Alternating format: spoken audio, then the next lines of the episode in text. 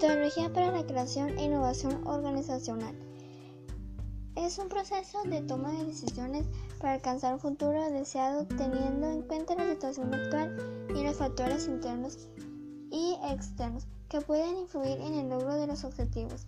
Todo estudio organizacional se encuentra basado en un proceso que parte de la percepción y determinación de la problemática, definición de los factores de estudio, objetivos, lineamientos y campos de trabajo para su realización, la captación y análisis de datos necesarios para formular, implantar y evaluar las recomendaciones hasta presentar por escrito el informe a las autoridades, implantar las recomendaciones, evaluar, dar seguimiento y retroalimentar el proceso. Consiste en precisar la naturaleza y alcance del estudio y establecer los términos de referencia para orientar su ejecución. Planación es un proceso de toma de decisiones para alcanzar un futuro deseado teniendo en cuenta la situación actual y, los factores internos y externos que pueden influir en el logro de los objetivos. Factores y, y recolección de información. Factores internos y factores externos. Fuentes internas. Órganos de gobierno, nivel directivo, nivel medio, área afectada, otras unidades administrativas, unidades de mejoramiento administrativo, comisiones o grupos de trabajo, recursos de información. Fuentes externas. Normativas, organismos internacionales, instituciones oficiales, competidoras, proveedoras, clientes, usuarios, organizaciones líderes en el campo de trabajo, organizaciones de otros campos de trabajo. Análisis e interpretación de datos. Es el proceso a través del cual el ordenamiento clasificamos y presentamos los resultados de la investigación.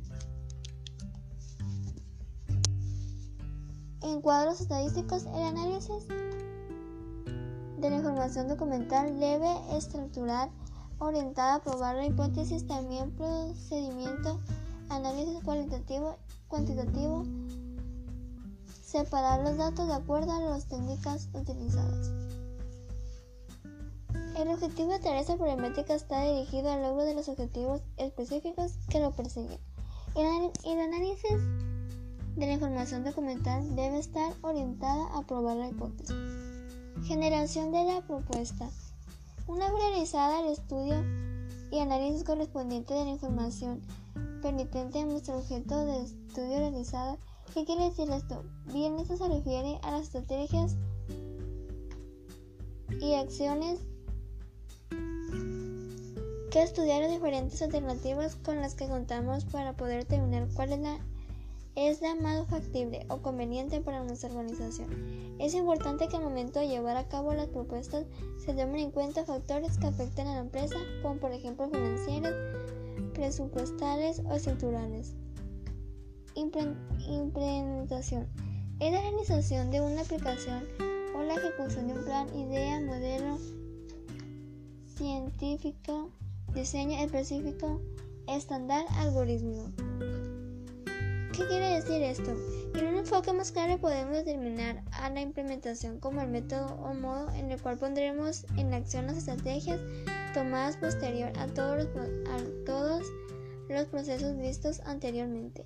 en esta etapa podemos mencionar que las labores se vuelven un poco más técnicas que administrativas.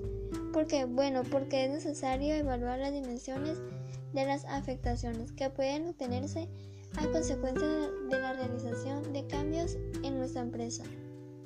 Evaluación.